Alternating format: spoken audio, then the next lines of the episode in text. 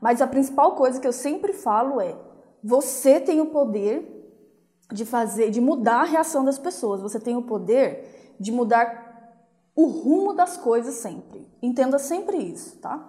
Então, às vezes nós jogamos muito, ah, mas é que meu marido permite, meu marido faz isso, mas a gente esquece que nós temos poder, sabe, sobre a nossa própria vida e de mudar o rumo das coisas sempre, tá?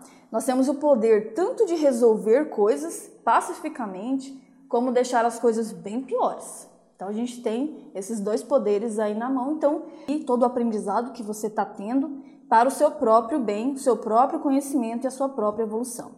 Esse foi um erro que eu cometi muito e eu não, eu não quero que você cometa, não precisa cometer, tá bom? Sempre aprenda para você mesma e aí fica tudo muito mais fácil.